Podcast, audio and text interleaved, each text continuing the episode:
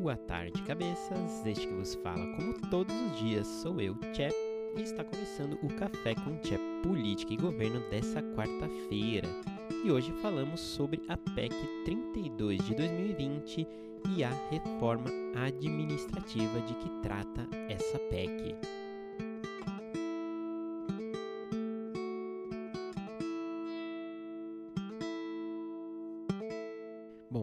Comentei na segunda-feira, então aí para quem não acompanhou o episódio, volta lá e ouve, bastante legal e importante, inclusive no YouTube também. É, então, como eu comentei na segunda-feira, a proposta de emenda à Constituição PEC né, 32 de 2020, que trata da reforma administrativa, parece começar a caminhar para a fase final das discussões, né? E provavelmente até o final de setembro aí já deve entrar na pauta para deliberação do plenário da Câmara dos Deputados, né? Ou seja, colocada aí em votação para ser é, mais claro. O presidente da Câmara, Arthur Lira, aí, há mais ou menos umas duas semanas, disse que pretendia colocar o PL, esse, esse, desculpa, essa PEC, para votação até o final de agosto. Isso significa até a semana que vem, né? Então, assim, não me parece que o texto, com as emendas e tudo mais, esteja maduro o suficiente é, e nem me parece também que haja consenso sobre esse tema. Por isso, eu acho difícil que isso aconteça até lá, né? De ser deliberado, né? Até a semana que vem. É claro que, assim, Arthur Lira, na, na posição de presidente da Câmara, pode apressar aí as coisas e colocar na pauta do plenário da semana que vem, mas eu creio que se ele colocar, vai ser algo próximo aí igual à reforma do imposto de renda, né? Os parlamentares na casa, né, os demais deputados provavelmente conseguiriam aí entrar com um requerimento e postergar a votação dessa medida, porque ela é bastante complexa. É, beleza? Então, como eu sempre falo para vocês e continuo reiterando, é, para a gente não esquecer. Lembra lá das comissões? Ah, os grupos de parlamentares reunidos em torno de temas específicos. Lembra também que a Câmara tem 25 comissões permanentes, né, de temas diversos aí, educação, saúde, minas energias, etc. Lembra disso? Além de tudo isso, lembra que eh, as comissões também podem ser CPIs e também podem ser as comissões especiais? Eu acho que vocês lembram, né? Então, toda vez que temos um projeto de lei que vai alterar alguma coisa na Constituição de 88, esse projeto precisa ser uma PEC e vai ser uma PEC. E para análise de toda e qualquer PEC, sempre é criada uma comissão especial, né? justamente para analisar única e exclusivamente essa proposição. Legal? Então, agora que a gente recordou tudo isso, é importante saber que a comissão especial dessa PEC iniciou os trabalhos efetivamente mesmo em junho desse ano então, né, desde então veio discutindo ostensivamente esse tema. Aliás, ocorreram ali dezenas de audiências públicas, que são aqueles eventos com experts, com stakeholders, né, para expor e entender melhor o tema, né, e, expor os diversos pontos de vista também. Então, tivemos dezenas dessas audiências públicas e com a participação também de muitos outros órgãos e entidades públicas interessadas ou convidadas, né. A discussão está rolando aí é, desde junho. E está né, tá chegando o prazo para que a comissão especial dessa PEC, PEC 32 de 2020, apresente o seu parecer para ser apreciado no plenário da Câmara. Aquele grande salão lá onde todos os deputados votam e fazem os seus discursos e por isso que o assunto voltou a estar em alta. É, antes da gente entender melhor o que diz a lei de fato, a, a PEC é né, é importante pontuar que o presidente da comissão especial da PEC, dessa PEC, solicitou para o TCU, o Tribunal de Contas da União, por causa de alguns requerimentos dentro da comissão, ele solicitou informações acerca dos impactos financeiros dessa lei. Né? Os autores da lei, mais especifica, especificamente aí o ministro Paulo Guedes, é, diz que a medida vai economizar aí ao longo dos próximos 10 anos algo entre 300 a 900 bilhões, ou seja, já está bem, né, bem larga aí a margem. E, e, além disso, né, não foi apresentado dentro da argumentação da lei um estudo sobre isso. E por esse motivo a comissão especial agora fica aí parada, né, esperando em stand-by o envio é, do estudo do TCU para analisar melhor e continuar as discussões. É, logicamente, então, a previsão de quando a matéria vai efetivamente para votação na Câmara é muito difícil, porque a gente depende, inclusive, é, de quando o TCU vai conseguir encaminhar essas uh, informações, esse estudo financeiro, além das discussões acerca, evidentemente, desse estudo. É, logicamente, o Palácio do Planalto e o Ministério da Economia querem aprovar a medida ainda esse ano.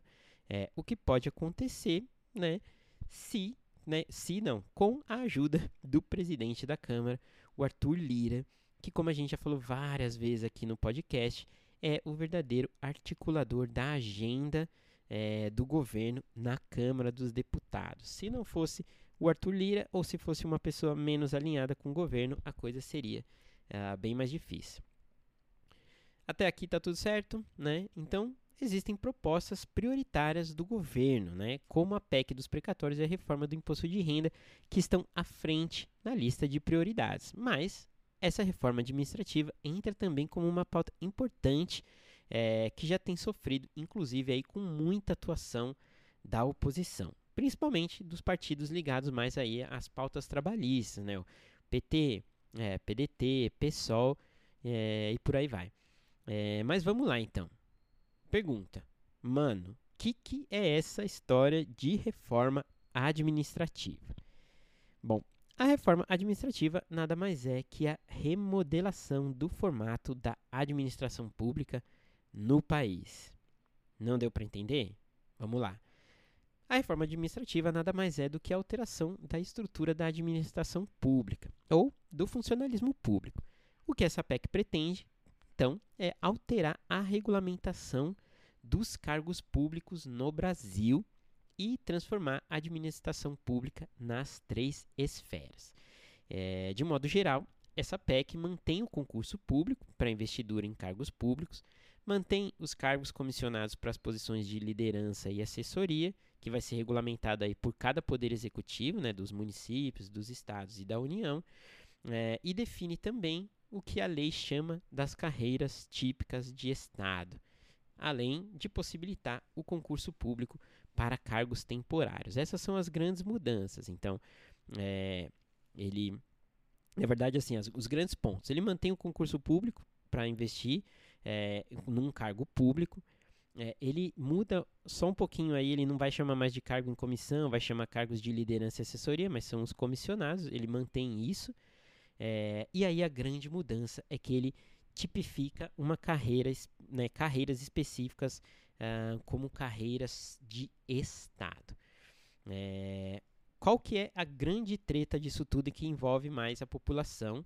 É justamente a questão da estabilidade. Então, a estabilidade será mantida apenas para as carreiras típicas de Estado, né, que no texto atual sem considerar possíveis emendas e tudo mais, é, representa aí apenas, representaria apenas 20% do funcionalismo público. O que, que isso significa? Que 80% dos cargos públicos passariam a não ter estabilidade.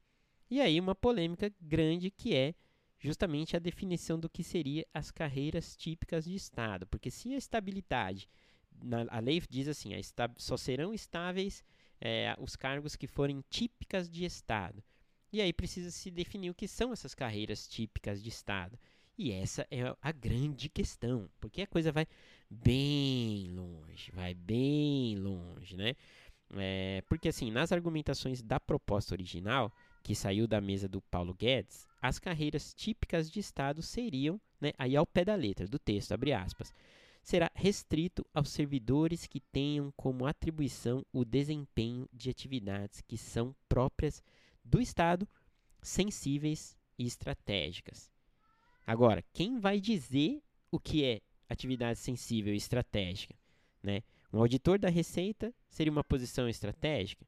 Mas e os agentes comunitários, né? O cargo de médico é estratégico e, e estratégico e o de enfermeiro é estratégico também? É, pensa no pau né, que está dando discutir essas questões lá, né? É, aliás, para quem gosta de Big Brother e tá com saudade e tudo mais, é só ligar na TV Câmara em uma sessão dessa comissão especial da reforma administrativa, porque ali você vai encontrar muita intriga, muito cancelamento, muito barraco e tudo mais. É realmente uma diversão. É, outra questão importante da lei é que pode mudar diretamente o bolso, né? o bolso das pessoas e o bolso do governo, é, porque a lei extingue quase todos os benefícios que atualmente são exclusivos de funcionários públicos. Por exemplo, então, se você que é funcionário público vai saber, é, a reforma administrativa pretende acabar com férias superiores a 30 dias, adicional por tempo de serviço, aumento de remuneração retroativa, licença prêmio, redução de jornada sem redução de salário, progressão ou promoção por, só por tempo de serviço, né, sem mérito. Além do que também pretende acabar com a incorporação é, do salário do exercício em função de comissão, ou seja, é, muitas vezes acontece que a pessoa é funcionária público e hum, também ocupa um cargo em comissão. Depois que ela, mesmo que ela saia desse cargo em comissão, o salário é incorporado, né? A diferença do salário é incorporado aí é para ela, o salário da comissão. Ou seja, tudo isso pretende ser extinguido. E por fim, aquele tópico que continua constrangendo e entristecendo, pelo menos a mim entristece muito, eu imagino que a, a vocês também, a nossa população em geral, é, mas que eu acho que não entristece o Congresso nem o governo, tampouco deixa eles é, constrangidos, né? Qual que é? Toda alteração, a redução dos benefícios, essa perda de estabilidade, sentem aí todo mundo, não se aplica, e eu repito, não se aplica para um militares, dois juízes, três procuradores, quatro promotores e parlamentares. Quen, quen, quen, quen, quen, né? Absurdamente constrangedor. É... E pois é, amigos, né, o texto original não inclui esses cinco grupos na reforma administrativa, o que seria uma grande sacanagem.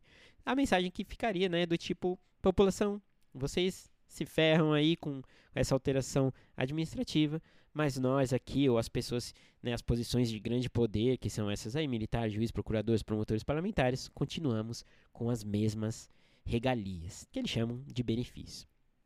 Porém, amigos, há uma luz no fim do túnel, e isso porque o deputado Kim Kataguiri do DEM propôs uma emenda justamente para incluir esses cinco grupos que eu falei na reforma. E além disso, ele tem o apoio do próprio relator é, da reforma, o deputado Arthur Oliveira Maia, também do DEM.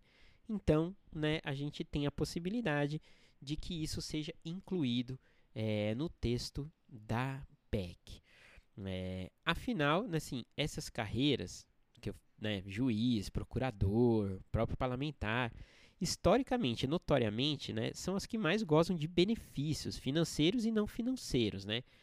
E se aí o nosso Estado, né, o nosso governo está aí tão preocupado em reduzir os gastos, a gente vê essa preocupação aí com o orçamento do ano que vem e tudo mais, né, a preocupação com conseguir fontes novas de receita logicamente ele deveria, né, é, inclusive priorizar é, a colocação desses grupos na reforma administrativa, né, que são os grupos mais caros para o poder público. Seria de uma hipocrisia tanta é, afirmar que a gente está com problema, que o governo está com problema de orçamento, com gasto e tudo mais, e não reduzir né, na reforma administrativa, onde o gasto vai ser mais, mais relevante. Beleza. A gente sabe que o buraco é bem lá embaixo, né? Porque quando a coisa é corporativista, igual desses grupos, né? Nenhum, e eu aí estou afirmando, nenhum governo até agora foi forte o suficiente para combater esses privilégios, né? Nenhum governante conseguiu, nenhum presidente, nada, nem mesmo uma legislatura, algum parlamentar conseguiu acabar com os privilégios desses grupos.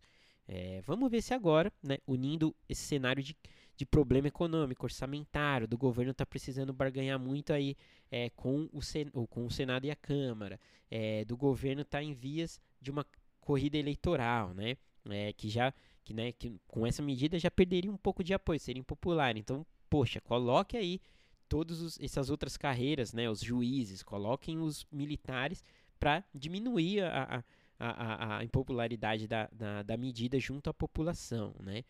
É, então, com esse cenário todo, gente, né, eu espero que é, a coisa ande no sentido de incluir esses grupos na reforma. Né?